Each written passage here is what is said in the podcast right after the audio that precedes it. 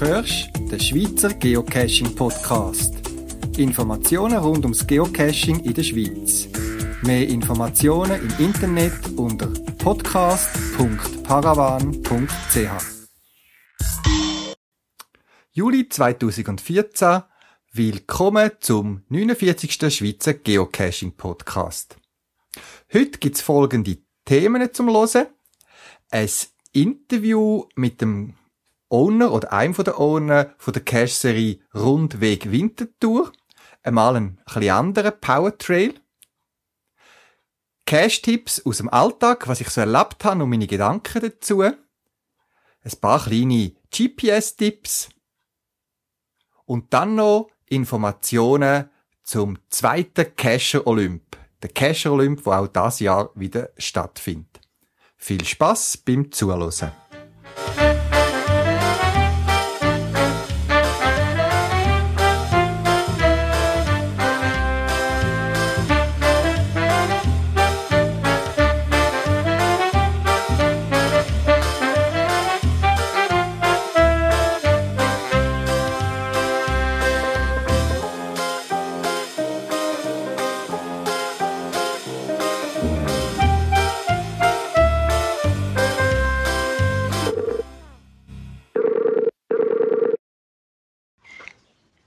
Ja, das ist der Christoph.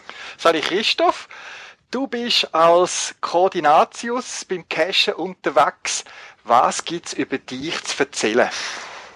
Ja, ähm, ich wohne in Winterthur, bin dort vor allem unterwegs. Darüber werden wir sicher noch reden. Ähm, ich bin seit etwa 2007 mit zunehmender Intensität am Cachen, meist mit meinem Hund Yoshi. Auch den haben gewisse schon kennengelernt. Der hat einen Cache bekommen. Ähm, und äh, manchmal bin ich auch noch mit meinem Sohn, der als Sirius B auch unterwegs ist, äh, zusammen am Cachen. Als Geograf finde ich meinen Namen auch ziemlich passend, oder? Koordinatius. Ist einfach, man kann ihn nicht schnell sagen. Wenn man sich so vorstellt, ist es immer so Koordinatius, dann muss man so ein bisschen, dass die Leute wissen, was es von Koordinaten kommt. Aber das ist so ein, ein beruflicher Hintergrund, der mir wichtig ist. Der Name passt. Und am Anfang bin ich ziemlich häufig alleine unterwegs gewesen, also mit Hund, aber ohne Menschen. Das mir ja gut beim Geocachen, aber mit der Zeit habe ich schon gefunden, ich hätte einmal noch ein paar Menschen gesehen und dank dem Winterthur Stammtisch kennt man langsam so ein paar Gleichgesinnte, die man dann kann, äh, anfragen kann, wenn man wieder mal irgendein Projekt hat, ein paar Favoritenpunkte beim Cache gesehen hat und vielleicht etwas will, äh, zusammen machen ja, jetzt das mit dem zusammen machen, das ist eigentlich der Grund für unser Gespräch. Du hast zusammen mit dem Brulin, einem anderen Geocacher aus dem Raum Winterthur, eine Cache-Serie um Winterthur realisiert. Wo ich das erste Mal gesehen habe, habe ich gedacht, oh nein, nicht schon wieder ein Power Trail. Aber eure Cache-Serie ist ein bisschen etwas anderes. Was ist an der Serie Rundweg Winterthur besonders? Ja, der Rundweg Winterthur ist, äh, wir haben selber Hemmungen, das als Powertrails bezeichnet. Wir nennen es eben Rundweg oder, äh, ja, am besten Rundweg. Ähm, das hat mehrere Sachen. Also, erstens mal schnell, Prulin ist, äh, sind zwei, das ist ein Paar, Pru und Lin. Und mit denen haben wir das dritte das gemacht, wo da der, der Rundweg ist. Ähm, das Speziellste ist wahrscheinlich, dass der Rundweg an sich auch ohne Geocaching gibt. Weil das ist äh, zum 750 Jahre Jubiläum von Winterthur hat ein, ein Gemeinderat die Idee gehabt und hat dann äh, Geld gesprochen bekommen. Und dann hat man das gemacht. Und man kann das auch gut ohne Geocaching machen. Haben wir aber sagen lassen, dass in den, den drei Wochen, wo er offen ist, eigentlich vor allem Cacher drauf unterwegs gewesen sind. Jetzt, ähm, entstanden ist das ähm, mal in einer kalten Januarnacht bei einer frustrierenden FTF-Jagd. Da habe ich Brulin getroffen wir haben beide gefunden, es hat sich eigentlich nicht gelohnt, da in die Nacht rauszugehen, zu frieren und dann noch bei schlechten Koordinaten irgendwo im Strunk in einen, einen Nano zu suchen. Ähm, und dann habe ich dann so gesagt, ja, und dann hat es mir auch noch eine wirklich coole Idee an dem Ort zugemacht, wegen da. Und dann habe ich gesagt, ja, ich hätte noch eine zweite Idee, aber das mache ich sicher nicht alleine. Ähm, und dann habe ich eben geschildert, was das ist. Der Rundweg, der da geplant war, sind zehn Etappen und wir haben dann gefunden, ja, wir können ja mal schauen, machen wir vielleicht mal ein paar Etappen, zwei, drei, vier, mal schauen, wie weit es langt. Die Eröffnung ist schon klar gewesen, am 25. Mai. Ähm, und so haben wir dann also nach vier intensiven Vorbereitungsmonaten haben wir dann äh, 124 meist individuell gestaltete Dosen und Listings ähm, können eröffnen und einer davon ist ein Nano, der ist jetzt aber schon wieder zugegangen, weil das ist nicht so unser Stil. Ja, und ähm, ja, was gibt's noch zu sagen? Ähm, wir, wir haben wirklich kein ähm, Powertrail mit, mit diesen mit den Dösli, die man einfach in den Wald rausrührt. Zitat aus gewissen Logs. Also lobende, weil wir es nicht gemacht haben, wir haben das nicht wählen. Und ähm, ja, wir haben jetzt ähm, dreieinhalb bis über 7800 Logs. Ähm, ich habe nicht gezählt, wie viele verschiedene Cache-Namen da unterwegs sind, aber es hat ganz viel, die ich noch nie gelesen habe. Also irgendwie spricht sich, glaube ich, auch um. Ja, die, äh, die Abstände von diesen, von diesen Caches sind sicher mehr als 161 Meter. Es ist dort, wo es sich lohnt, wo es einen schönen Ort hat, wo es wenigstens einen Strunk hat, um es zu verstecken. Sinnvoll. Zehn Etappen, total mehr als 70 Kilometer hauptsächlich als Wanderweg denkt, auch so ausgeschildert, machbar aber mit einer Karte, wo, wo, auch, wo man kann bekommen machbar auch mit dem Velo, mit kleinen Umwegen. Ja, Und, ja. Also, also wenn ich das jetzt richtig interpretiere, dann ist auch äh, die Idee von euch ohne nicht, dass man da einfach anfährt mit dem Auto, die abgrast und wieder ein paar Punkte hat, sondern die muss man sich wirklich buchstäblich erlaufen, die, die Caches. Das wäre schon die Idee. Wird auch viel von den, von den Casterern gelobt. Es sei eine schöne Wanderung gewesen und dann hätte man auch noch Cash gehabt. Auf jeden Fall, einfach mit dem Auto geht's nicht. Also, die Grenze von Winterthur geht's uhr ab, ist viel Waldweg, äh, Fahrverbot auf der weitestgehend. Also, das, das kann nicht gehen. Ähm, zudem sind all die zehn Etappenorte schön mit dem ÖV erreichbar, und zwar sternförmig vom Hauptbahnhof Winterthur. Darum, wenn schon Auto, dann irgendwo zentral parkieren und dann den Bus oder die S-Bahn nehmen. Powercacher oder relativ viel äh, von den Cacher machen es auch mit dem Velo, weil es halt doch äh, jede Etappe ist zwischen 7 und 15 Kilometer. Schon das ist für kleine Kinder vielleicht nicht ganz optimal ähm, oder ein bisschen zu viel, wobei die zum Teil auf, in Höchstform auflaufen, wenn sie dann eben können suchen oder? Und kein einziger Cache ist direkt an den Fahrverbotsstrecken. Also das heisst, wir haben immer geschaut, dass dort, wo der Wanderweg nicht dort ist, wo die Velo durchgehen, dass es quasi am Anfang und am Ende, von der, wo die Wege auseinandergehen, dann einen hat. Und sie sind auch nicht schwierig versteckt und wir haben uns gesagt, wir wollen nie mehr als irgendwie drei bis fünf Meter weg von, von dem Weg. Nur schon wegen der, wegen der Kescher-Autobahnen, oder?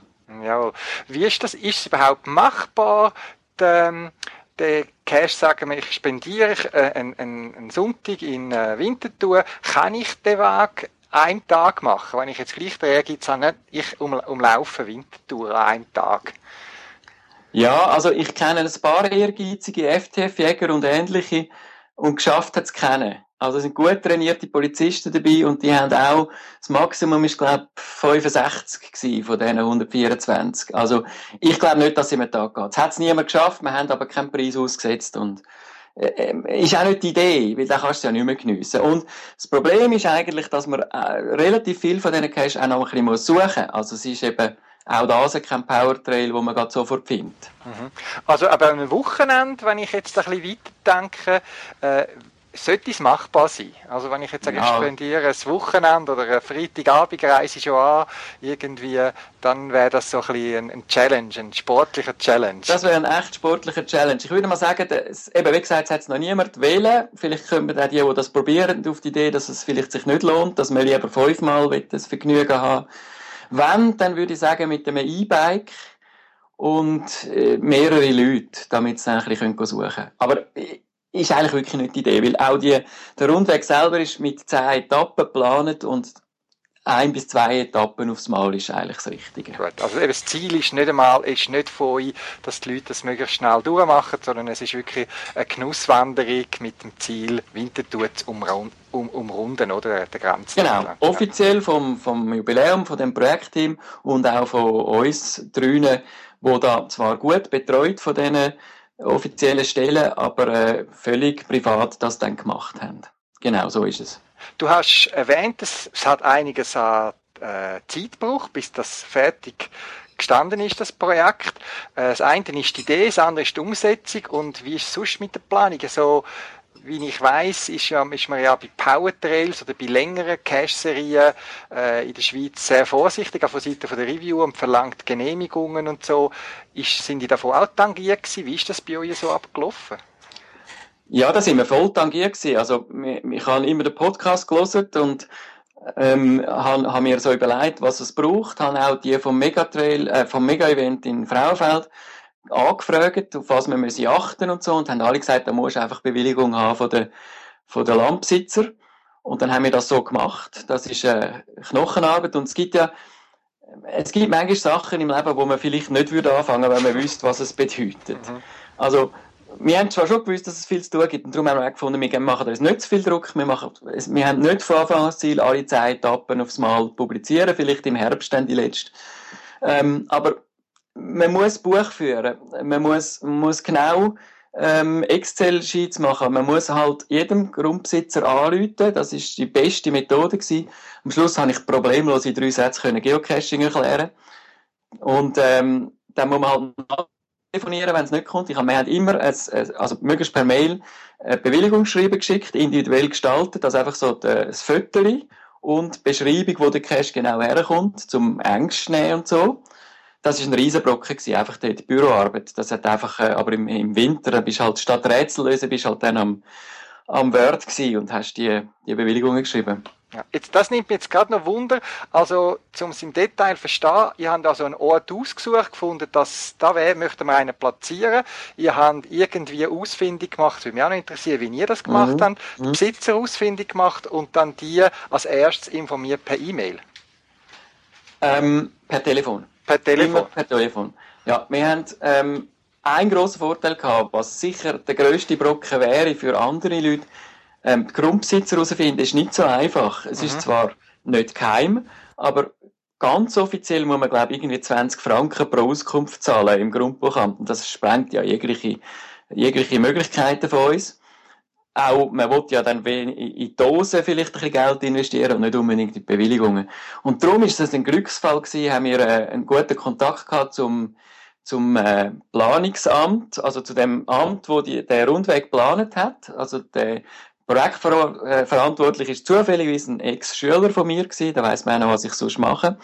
Und das hat einfach, das hat, dann ist es einfach super gelaufen. Dem, dem habe ich äh, irgendwie wieder 20 Koordinaten geschickt, Landeskoordinaten Schweizer, und zwei Stunden später sind alle äh, Adressen und Telefonnummern gekommen von diesen Grundbesitzern. Ja. Meine, das, ist einfach ein, das ist der Glücksfall, der schlussendlich wahrscheinlich ermöglicht hat, dass wir alle Zeitappen aufs Mal können machen Und dann äh, Telefon aussuchen, wenn es nicht dabei war, anrufen, ähm, das Zeitfenster zum Anrufen, insbesondere bei Bauern, und das sind einige, äh, ist sehr klein. Weil der ist zuerst im Stall und dann ist er am Duschen und dann ist er am Essen und dann geht er ins Bett. Und dann darfst du nicht vorher und nicht nachher anrufen. Also das ist wirklich äh, irgendwann ein bisschen mühsam geworden, aber wir haben es geschafft. 150 äh, Standorte gesucht und dann am Schluss 124 können, können äh, Bewilligungen vorweisen. Und, eben und nachher ist, ja? Dann haben die also denen angerufen und dann gesagt, ja, eigentlich schon. Und dann haben die denen noch quasi detaillierte Beschreibung, wie es dann bei ihnen vor Ort wird aussehen zugekommen per E-Mail. Genau. Jetzt ist die E-Mail zum, zum Zug gekommen. Genau, da am Telefon einfach die E-Mail-Adresse gefragt und dann es geschickt. Und dann ein bisschen Geduld gehabt, bis es zurückkommt und es nicht kommt, nochmal anrufen und dann äh, Buch geführt und dann äh, haben wir das auch können super dokumentieren und auch die Reviewer haben dann überhaupt kein Problem gemacht. Äh, das ist überhaupt, äh, man muss die nur loben, wie sie es gemacht haben. Die haben uns gut äh, äh, coacht, die haben äh, immer wieder, wenn wir ein Mail geschickt haben, sie sagen ja immer, man soll nur äh, Logs schreiben, also so Reviewer Notes, aber wir haben auch Mails geschickt und die sind wieder mit guten Antworten zurückgekommen, weil die meisten machen so einen Trail ja das erste Mal und darum wir auch und dann haben wir wieder mal etwas müssen wissen. Und am Schluss hat das wunderbar geklappt. Wir haben dann als nächstes, ähm, natürlich dann, wenn wir dann äh, mal Bewilligung hatten, haben wir angefangen Dosen basteln, das ist schön gewesen, das mache ich gerne in der Werkstatt, das ist äh, sicher ein schöner Teil gewesen. Aber ich meine, ich habe 60 müssen machen und dann hast du dann auch irgendwann, gehen dir einfach die Ideen aus. Darum, ich entschuldige mich jetzt schon, wenn es auch ein paar 0815 Leitplanken Cash hat irgendwann gehen da einfach die Ideen aus. Wir haben auch noch andere Cacher angefragt. Es hat äh, ein paar, die mitgemacht haben, die uns einfach Dosen geliefert haben. Und dann haben wir es ausgelegt. Auch zum Auslegen, oder? Es ist, wenn du einen ausleihst, dann gehst du einfach mal, und wenn du das Zeug nicht dabei hast, dann gehst du wieder heim und holst Bohrmaschine, und ich weiss nicht. aber bei, bei 60, oder? Und nur schon, wenn es, wir haben, pro Etappe habe ich einen Tag mir Zeit genommen, eine Ferien gehabt. Und, aber da habe ich ein, ein Veloanhänger vollgeladen mit Werkzeug, alles, was man könnte brauchen. Und bin also, ehrlich gesagt, schon ein bisschen stolz, dass ich jede Etappe einmal gegangen bin und alles dabei hatte. Also, das ist aber also generalstabsmäßige Planung gewesen. Ja, und nachher noch die Listing schreiben. Ähm, das haben wir auch gefunden. Wir wollen nicht einfach äh, Serienlistings, sondern wir haben zu jedem Cache haben wir noch versucht, irgendetwas Wissenswertes schreiben beim Cache und hat dann einfach unten dran hat's dann noch zu, zu den Etappen und zum ganzen Rundweg und zum Bonus hat es dann noch Standardsachen. Mhm. Jetzt ein Cache oder die Cache-Serie vorbereiten, ist das eine und irgendwann werden ihr wahrscheinlich den Tag X haben, wo ihr den Haken gesetzt habt und die Caches sind freigeschaltet worden. Aber so eine Serie, du hast es erwähnt, braucht einerseits viel Arbeit zum Vorbereiten und das andere ist ja die Wartung. Wie viel Aufwand haben die bis jetzt in die Wartung investiert? Oder was kostet das an Aufwand? Oder was sind die Hauptprobleme, die ihr jetzt seht bei dem, bei einer Cache-Serie? Ähm, ist die große Unbekannte. Alles andere ist irgendwie absehbar gewesen und die Wartung ist, ist das Unbekannte. Äh, wir haben uns mal nicht zu viel gemacht und gesagt, wenn ein Cache das zweite Mal gemuggelt wird, dann ist er schlecht geleitet und dann, dann tun wir ihn zu, wir haben noch genug andere. Ähm, und dann haben wir äh, sehr viele Angebote bekommen, also wirklich äh, von, von Caster, die gesagt du weißt, ich wohne dort in der Gegend, von selber Etappe, wenn mal etwas ist, meldest dich einfach, dann kann ich losrasen. Und das hat dann schon zweimal stattgefunden. Also das ist eine gute Hilfe. Ähm, und sonst haben wir, ähm, wir haben sehr lange äh, gerollte Logbücher gemacht, ganz bewusst, dass wir nicht zu häufig müssen, volle Logbücher lernen. Ähm, haben versucht, dass die wirklich wetterfest sind. Darum hat es dann halt auch relativ viel Pettling gegeben sind in der ersten Woche sicher jeden Abend mal losgerast. Das war aber eingeplant. Macht auch Spass zu sehen, was da das Problem ist und so. Ähm, und wenn es jetzt weitergeht, ist, ist schwierig abzuschätzen. Bis jetzt halten sie sich also recht im Rahmen, muss ich sagen. Da und dort etwas, dann haben wir gesagt, also, wenn es dann so ist, dann ist halt eine Woche zu, bis wir Zeit haben. Ähm, und das hat keine Informationen gegeben bis jetzt. Ich glaube, die Leute verstehen das. Auch wenn man könnte meinen, dass sie, wenn sie einmal durchgehen, ja, wir wollen alle gefunden haben, oder? Weil man will ja keinen grünen Punkt dann auf dem Rundweg übrig haben. Mhm. Aber das hat bis jetzt keine Reklamationen gegeben. Ja. Es sieht gut aus bis jetzt, aber es ist gut, dass wir beide im Raum Winterthur wohnen, an verschiedenen Ecken von Winterthur und auch die ähm, Zuständigkeiten so halbiert haben, dass wir dann in der Nähe haben, in der Nähe gehen können, oder? Was uns extrem hilft, also dass einfach alle, die hören, sollen sich das in den Toren schreiben. Schreiben einfach Cacher Maintenance Logs. Also, nicht in den, in den normalen Fundlogs schreiben, übrigens, Logbuch ist nass. Wie gesagt, bei bald 8000 Logs, äh, also ich habe bis jetzt, glaube ich, alle mal schnell durchgeklickt, aber also, das kannst du nicht alles sehen. Es ist so viel einfacher, wenn es ein Maintenance-Log ist. Und keine Hemmungen, das tut uns überhaupt nicht weh, wenn, äh, auch DNFs, das tut uns überhaupt nicht weh. Das, gibt viel bessere Ansätze, wo Probleme könnten liegen.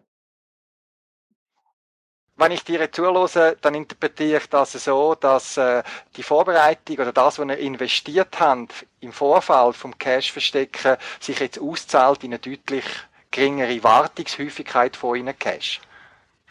Das ist auf jeden Fall so. Also, ähm, klar, wir sind eingerutscht, das ganze Projekt, aber nachher habe ich, ich, habe ich schon sehr genau ähm, das planet und, und geschaut, dass möglichst nichts schief kann gehen und versucht alles zu antizipieren, wo, wo man machen will.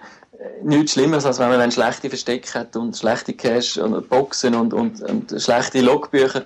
Ähm, da, da fluchst du nachher nur. Und, also bis jetzt läuft es super. Also ich kann nicht klagen. Äh, nein, ich, ich, ich bin begeistert, wie es läuft. Ähm, ja. Auch für so Sachen, ich habe letztens so, äh, man, man braucht ja dann doch auch ein bisschen Lob, wenn man so viel krampft. Und habe mal auf, auf Project GC ähm, mal geschaut, wir sind die mit 14 meisten Cash ausgelegt in, Wind, äh, in der Schweiz, oder? Mhm.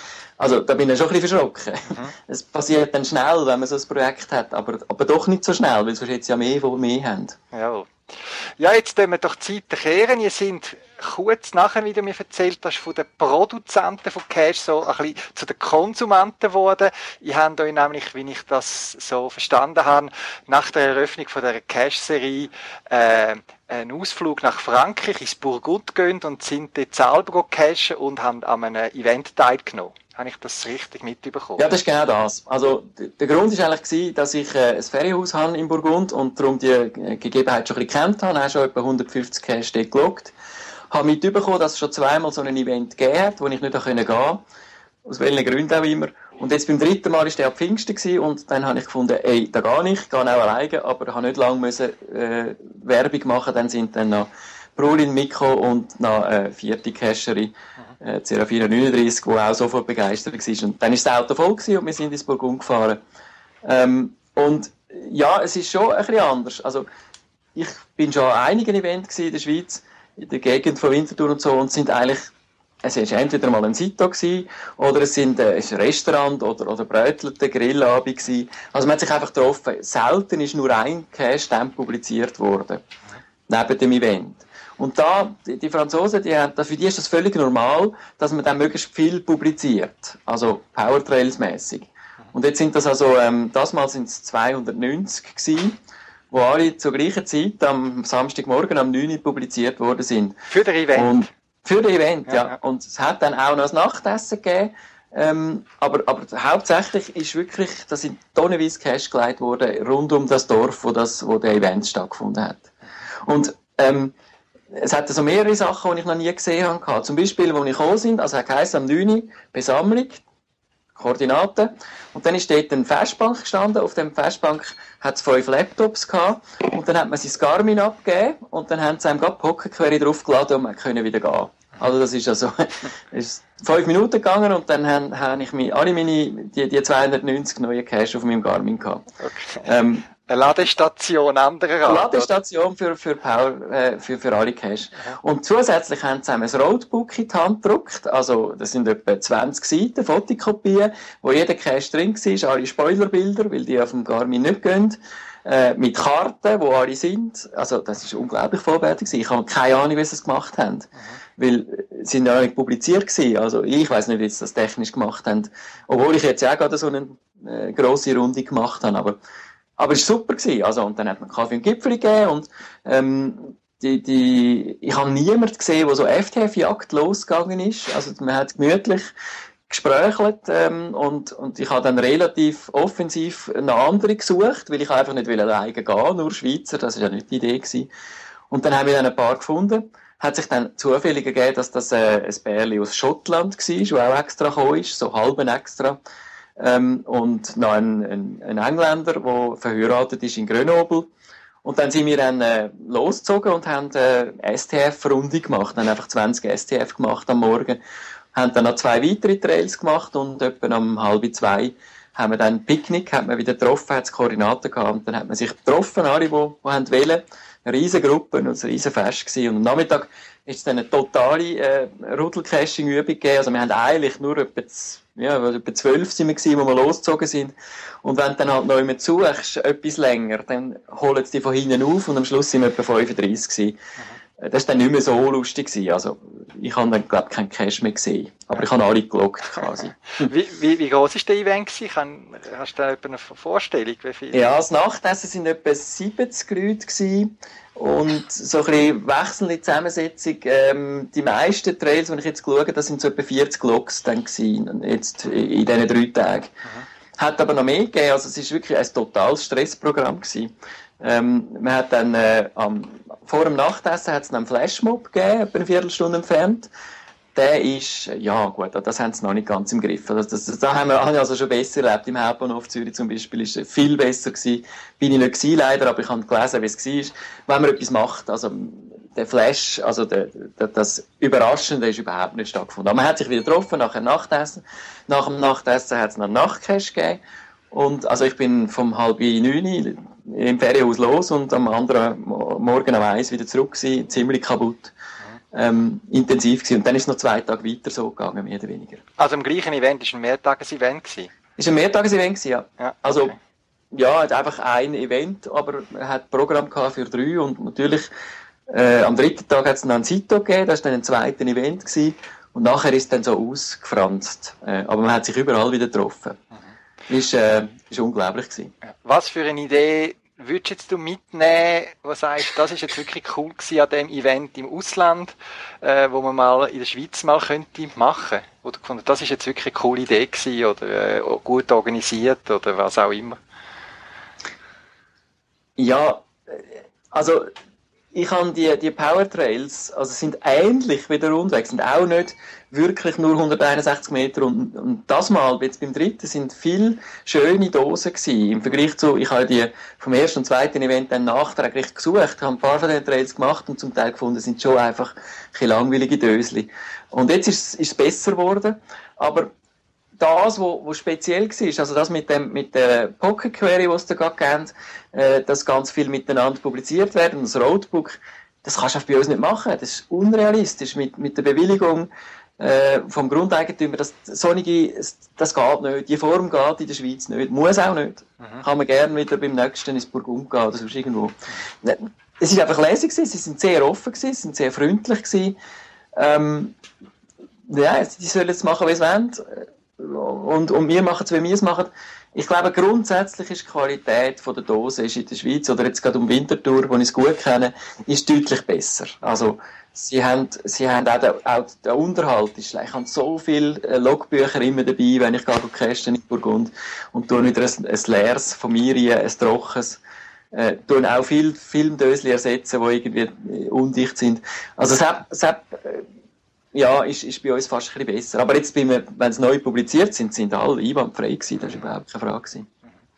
Ja, jetzt hast du viel Arbeit hinter dir, hast dich auch ein bisschen erholen Jetzt geniessest du wahrscheinlich die Log-Einträge, die immer wieder, wahrscheinlich eher am Wochenende oder so eintreffen.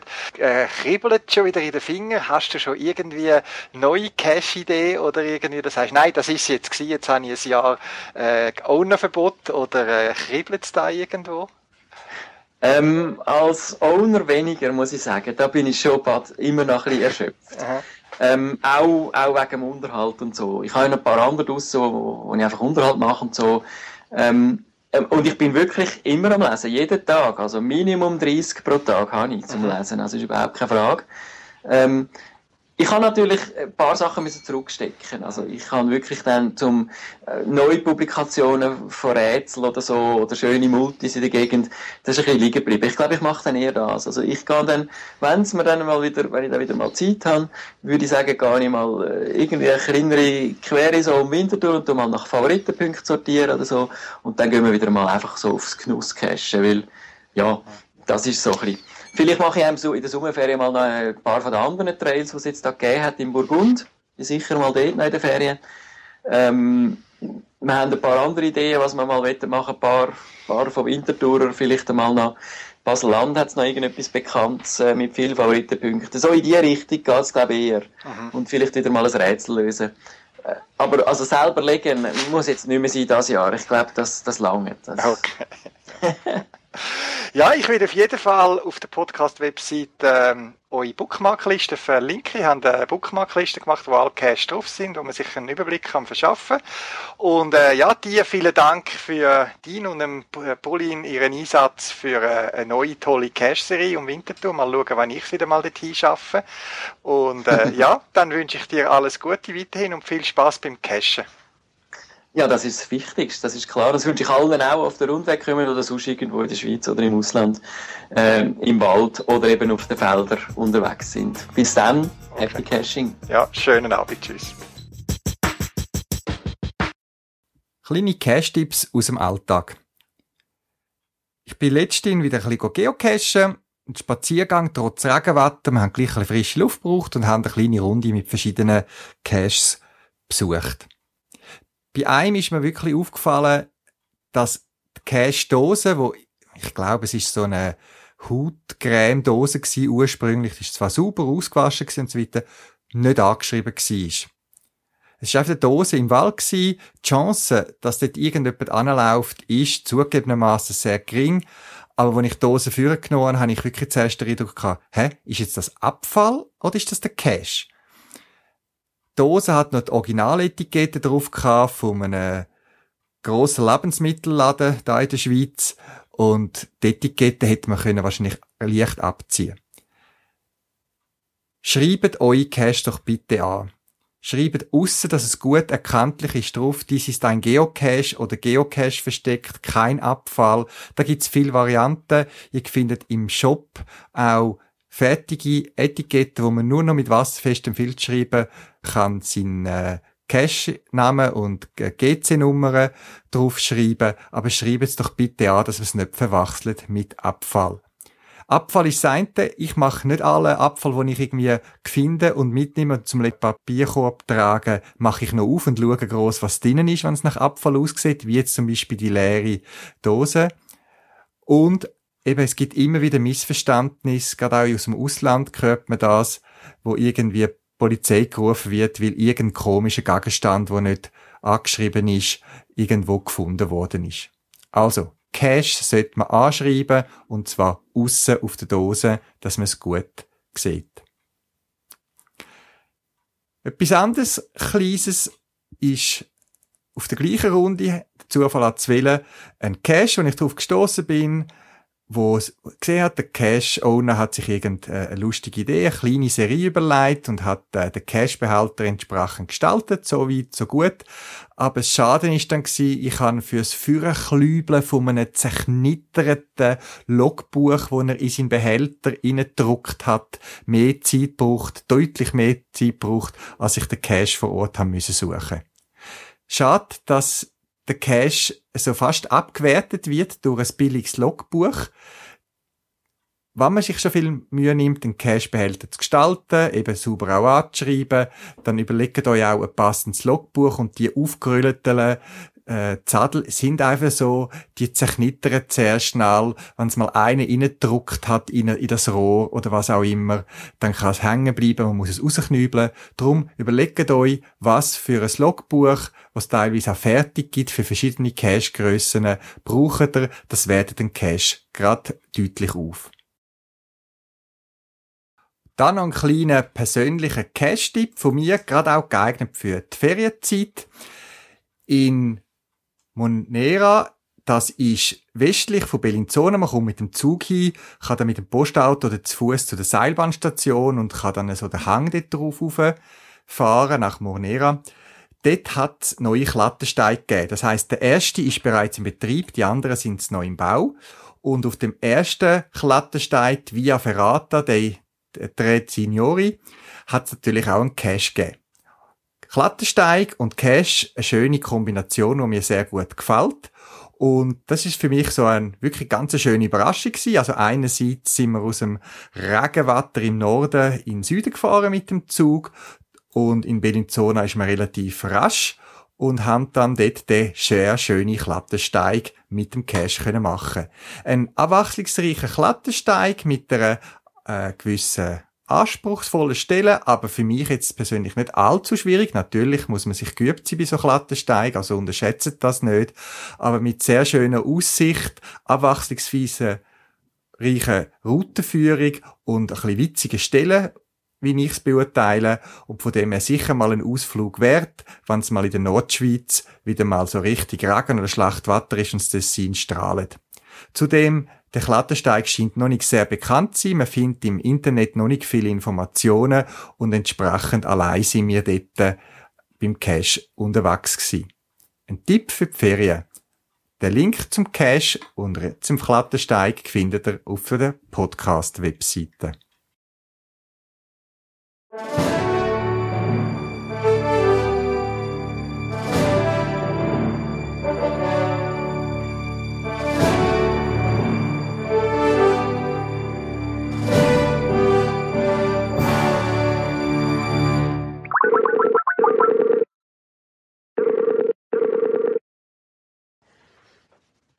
Ja, hallo, das ist Nicole.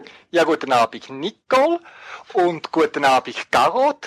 Ihr sitzt zusammen irgendwo im Bernbiet oder im Friburgisch. Ich weiß gar nicht genau. Das könnte man vielleicht nachher noch erklären. Wir unterhalten uns nachher noch über ein Event, das ihr miteinander organisiert. Jetzt, Nicole, zu deinem Cashen-Namen Zombies. Wie kommt man auf den Namen Zombies? Ist, willst du anderen so Furcht einflößen oder wie haben die den Namen gewählt? Also ich hoffe nicht, dass ich furchteinflößend bin, aber ich habe den Namen eigentlich geerbt von, von meinem Mann. Also er hat angefangen mit dem Cash-Namen Zombie 1980. Aber da wir eigentlich immer zusammen unterwegs waren und den Namen auf eine Art ein beibehalten haben wir es dann abgeändert auf Zombies. Und so sind wir seither unterwegs. Dein Mann hat also den Cash-Namen mit in die Ehe gebracht, kann man so sagen. Genau, richtig. Gut. Ja, bei der Caro ist es ein bisschen einfacher. Caro 1984, da kann man sich selber ausmalen, was äh, Zahl bedeutet. Aber erzähl vielleicht noch ein bisschen mehr, Caro. Woher kommst du und wie bist du zum Cashen gestoßen? Ja, ich bin von Schwarzenburg und äh, bin eigentlich durch die Liebe auf das Cashen gekommen. Und zwar ähm, der Rolski, der schon ein bisschen länger dabei ist als ich, hat mir vor ziemlich genau drei Jahren äh, in die Welt von der Tupperdose eingeführt. und Nico, kennst du schon von vorher oder wie haben ihr euch kennengelernt? Wir haben uns bei einem FTF-Lehrer kennen, also auch durch das Geocaching. Selber, okay. Gut. Ja, und jetzt organisieren die ein Event, und zwar nicht zum ersten Mal. Nicole, du bist eben eine von den Mitorganisatorinnen vom Cacher Olymp, wo am 30. August 2014 stattfindet. Erklär uns doch mit kurzen Worten, was ist der Cacher Olymp Event? Also, der Cacher Olymp Event ist ein Event für groß und klein mit Spaß und Spiel, wo man sich fünf Herausforderungen kann stellen und um einen Pokal kann kämpfen Und das haben wir in zwei Kategorien die wir das anbieten für Kinder bis 12-jährig und dann in der Erwachsenenkategorie. Und die Leute können sich dann messen in Cash-Fähigkeiten. Und das gibt also am Event selber findet die Wettkämpfe statt und da geht es dann schlussendlich auch um Preise, um, um Rang und da kann man also wirklich auch etwas gewinnen. Genau, richtig. Also jeder wird etwas haben zum Heimnehmen schlussendlich. Mhm. Ja, du und das ganze Team von Cacher und Cacherinnen haben das letzte Jahr bereits den ersten Cacher Olymp organisiert. Jetzt gibt es dieses Jahr eine zweite Durchführung. Haben die nicht genug nach dem er erfolgreichen ersten Mal? Was ist die Motivation, nochmal so viel Arbeit in ein Event zu investieren? Also es ist in der Tat so, es hat sehr viel zu tun gegeben vor allem, weil es so viele Anmeldungen hat gegeben, aber wir haben so viel Freude gehabt, selber auch am Event. Und den Leuten hat irrsinnig Spass bereitet und haben eifrig mitgemacht. Und wir haben schlussendlich auch sehr ein positives Feedback gehabt. Und die Erwartung der Leute war eigentlich auch da, gewesen, dass es eine Fortsetzung gibt, also einen Wunsch. Mhm. Und den würden wir gerne erfüllen, indem wir jetzt am 30. August die Fortsetzung machen würden. Jetzt, Garo, schauen wir nochmal zurück auf den äh, Cash Olymp vom letzten Jahr. Wie viele Teilnehmer sind damals etwa dabei gewesen und was sind die Highlights aus deiner Sicht gewesen? Es sind etwa 50 Accounts, die sich angemeldet haben. Sprich, es waren um die 100 Personen, die viele Cacher haben einen Account, den sie sich teilen und eben auch noch mit den Kindern dazu zählt. Und ähm, die Highlights, also wir sind extrem froh über die erfolgreiche Durchführung.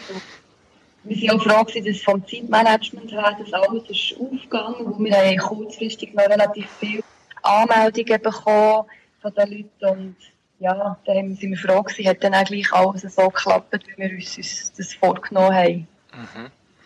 Und wenn man also einen Rückblick macht auf so ein Event, äh, sagt man, das ist gut gewesen, das ist vielleicht weniger gut gewesen. Was haben die gelernt aus der ersten Durchführung und was für Änderungen haben die geplant? Also was wir gelernt haben und was wir auch gerade dieses Jahr anders machen, ist, dass wir einen Termin setzen, bis wann man sich muss anmelden muss. Mhm. Letztes Jahr haben wir ähm, am letzten Tag vor dem Event haben wir noch noch eine halbe Nachtschicht gehabt und haben uns neue Geschenke, Geschenke verpacken, dass dann wirklich jeder etwas mit heimnehmen kann. Mhm. Und dass wir es gerade gesagt haben, bis wann sollte man sich angemeldet haben für den Cacher Olymp 2014? Das war bis zum Donnerstag vorher, am 28. August. Mhm. Ja, jetzt, was könnt ihr zum Eventort sagen? Wo findet der Anlass statt und was machen ihr bei Regenwetter? Wir sind dieses Jahr zu Galmi und haben dort einen Ort gewählt, der sehr gut mit öffentlichen Verkehrsmitteln erschlossen ist, aber auch mit dem Auto ist es gut erreichbar. Es hat genug Parkplätze vor Ort und wir hoffen jetzt mal auf schönes Wetter. Wenn es regnet, dann haben wir ein Häuschen vor Ort, das Schutz bietet vor dem Regen.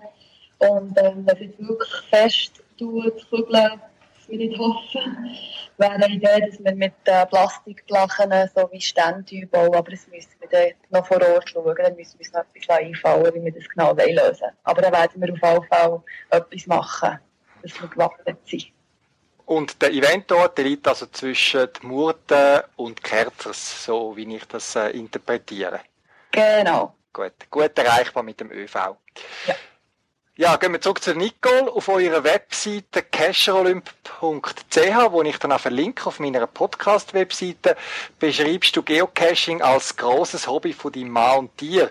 Ihr habt gern vielfältige Caches und sind auch gern mit anderen Geocachern zusammen, wie zum Beispiel der Caro. Hast du wirklich kein anderes Hobby als Geocaching? Natürlich ist Geocaching bei uns recht zentral als Hobby. Aber wir sind gerne unterwegs als Familie, machen gerne Ausflüge mit dem Camper oder gehen im Winter gerne Skifahren. Basteln bin ich auch gerne, aber eigentlich begleitet uns Hobby Geocaching auch bei diesen Hobbys und wir können das sehr gut verbinden. Und es begleitet uns eigentlich überall her. Und wie sieht es bei der Caro zum Thema weitere Hobbys neben dem Geocaching aus? Ja, ja, ich mache sehr viel Sport, bin recht sportlich unterwegs, sei es mit dem Velo oder Schwimmen oder Biken. Ähm, das kann ich natürlich auch mit Geocaching verbinden. Nebenbei habe ich noch als Ausgleich, ich gerne, sehr gerne lesen. Ich habe auch eine Katze daheim, die mich immer auf Draht hält. Und ja, das sind so meine Hauptbeschäftigungen. Ich sehe euch beiden wie jetzt selten langweilig und jetzt haben wir noch zusätzliche Arbeit mit dem Cacher Olymp 2014. Nicole, noch kommen wir langsam zum Schluss von unserem Gespräch. Macht doch zum Schluss noch einen Werbespruch für euer Event, der Cacher Olymp 2014. Wie beim letzten Jahr ist unser Spruch, dabei sein ist wichtiger als gewinnen. Darum kommt vorbei und zeigt, was ihr könnt mit einem anschließenden Zusammensein. Wir freuen uns darauf. Nicole und Caro, vielen Dank für euren Einsatz, für unser gemeinsames Hobby, in dem wir viel Zeit und Arbeit in Event organisieren. Und ich wünsche euch auch das mal viel Erfolg und vor allem gutes Wetter. Ich wünsche euch einen schönen Abend. Merci vielmals, schönen Abend. Ciao, Amadeo.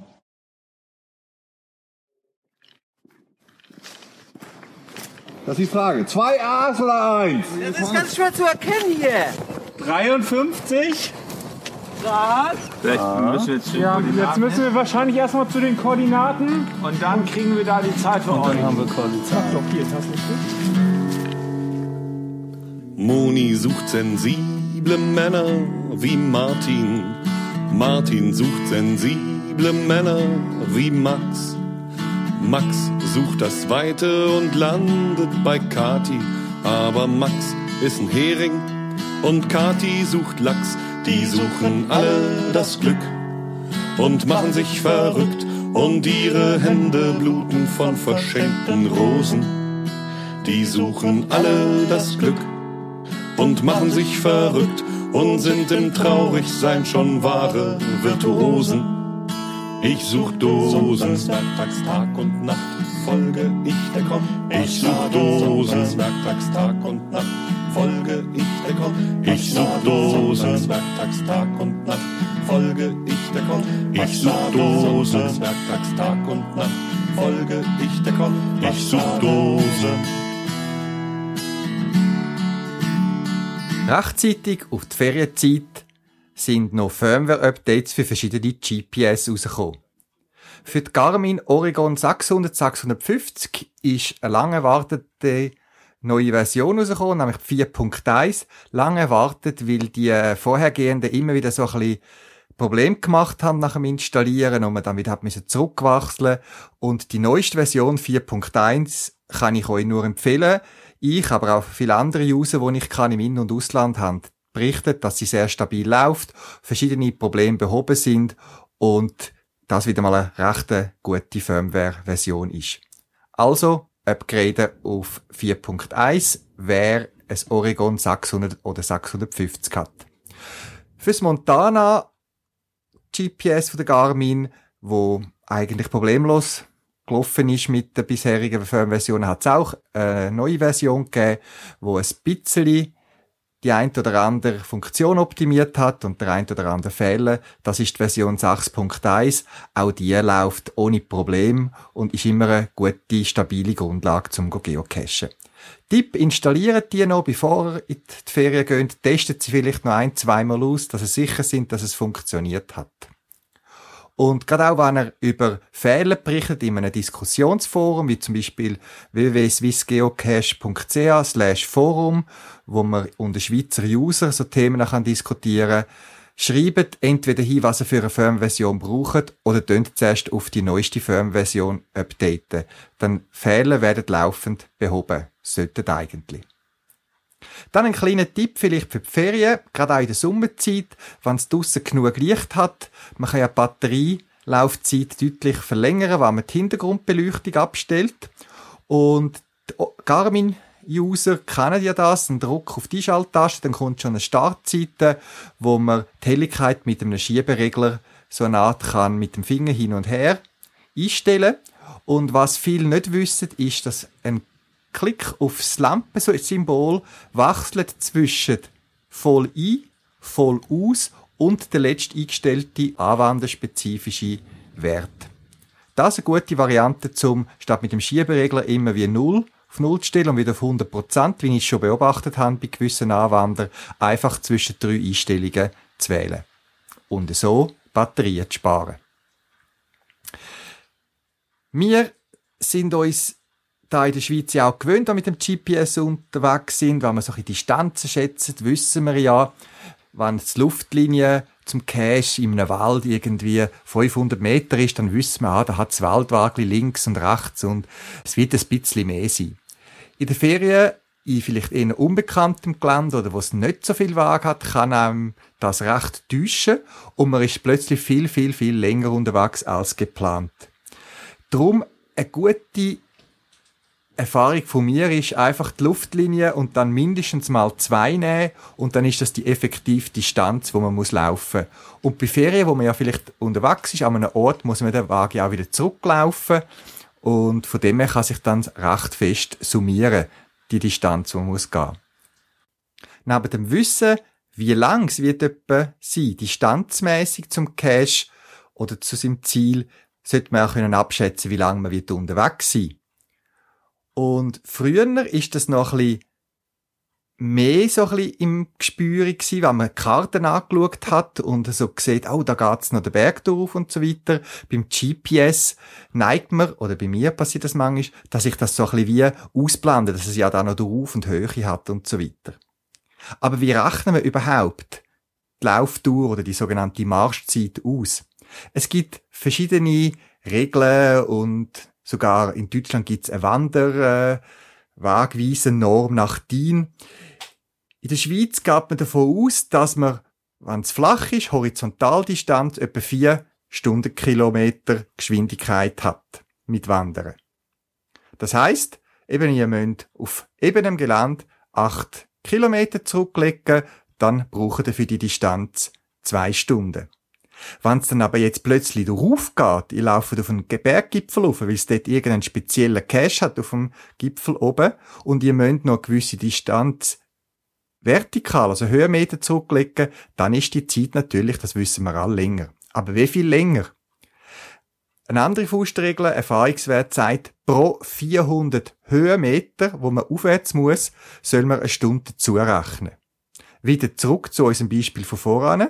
Ihr wisst, dass auf dem Wagen zu laufen acht Kilometer sind, aber das Ziel am Schluss ist 400 Meter höher.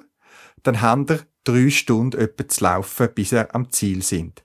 Zwei Stunden gemäß die Distanzformel, 8 Kilometer, 4 Kilometer pro Stunde sind 2 Stunden und 400 Höhenmeter, da kommt noch plus 1 Stunde dazu und so kommt man auf die 3 Stunden. Ich habe euch da auch noch mehr Infos auf der Podcast-Webseite verlinkt. Wenn es durchgeht, tut man das normalerweise nicht berücksichtigen. Es gibt aber Fälle, wo man das sollte. Und ich habe das gerade letztens erfahren, wo ich auch auf der Lanzenheide, auf dem Rothorn oben war. Wir sind trotz schlechtem Wetter mal raufgefahren, um zu schauen mit dem Bahndli und haben uns dann nach ein abwarten, weil die Zwulchen sich am Verziehen sind, entschieden, nicht mit dem Band wieder runterzufahren, sondern runterzulaufen. Das ist aber nach Lanzerheide distanzmäßig, auch was GPS anzeigt, nicht sehr viel. Wir haben sogar das Routing eingeschaltet das heißt, das GPS hat die Distanz auf dem Wagen berechnet, aber es sind etwa 1500 Höhenmeter gewesen. Und schon die Wanderwagweiser, die angegeben haben, äh, wie lange man hat, haben eine relativ lange Distanz angegeben. Und ich habe irgendwie dort gefunden, hä, die kurze Distanz und so weiter. Aber wie es eben sehr viel Höhenunterschied war, auf eine relativ kurze Distanz, sollte man in dem Fall den Höhenunterschied abwärts trotzdem auch berücksichtigen, was man im normalen Fall nicht macht. Und da sagt man wieder eine Faustregel, bei sehr schwierigem Gelände oder wenn es steil runtergeht, dann sollte man für 800 Höhenmeter abwärts nochmal eine Stunde zurechnen. Und so ist man dann auch etwa auf die Zeit gekommen, die wir dann effektiv auch hatten. Und wir haben nicht nur ein bisschen länger als sonst, eben weil es so steil war, sondern wir haben es dann auch gespürt in unseren Beinen mit ein bisschen Muskelkater am Folgetag. Bei der GPS ist es ja zudem so, dass ein Klick auf die Karte auch die höheren Informationen anzeigt von dem Punkt, wo man ist.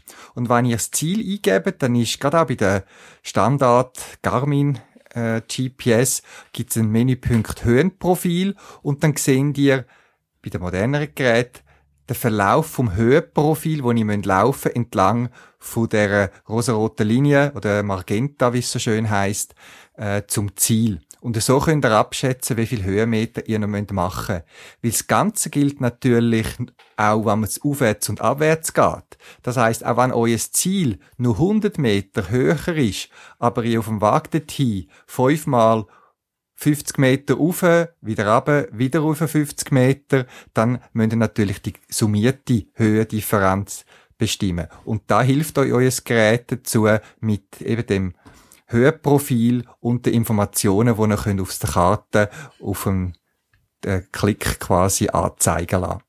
Natürlich ist eine Karte mit allen detaillierten Infos, wo man die Übersicht hat, nach wie vor das Optimalste, aber auch ich bin sehr oft einfach mit meiner Topo unterwegs, wo zeigt auf dem GPS auch die Höheninformationen. Ich wünsche euch viel Spaß auch auf ausgedehnteren Cache-Touren in den Ferien oder auch im Alltag. Ich such Dosen. Ich such Dosen. Ich such Dosen. Pluderdosen. Cargodosen. Ich such Dosen. Unterdosen. Badedosen. Ich such Dosen. Ich such Dosen. Such Dosen. Ich such Dosen. Ich such Dosen.